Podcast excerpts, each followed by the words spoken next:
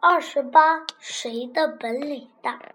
一天，手傲慢地对嘴巴说：“我的本领最大，盖房子、筑公路、修桌椅、端饭菜，全都得靠我。”嘴巴一听，不服气地说：“我的功劳也不小啊！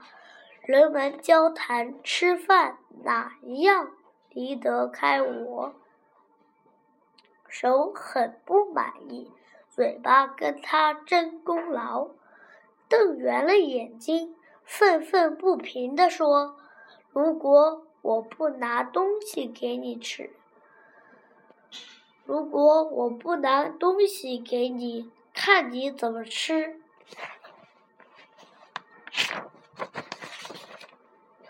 嘴巴听了也火冒三丈。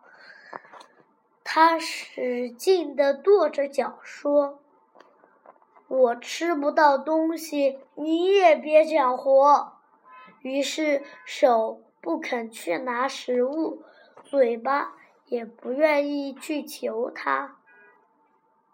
过了几天，手有气无力，拿不起东西了。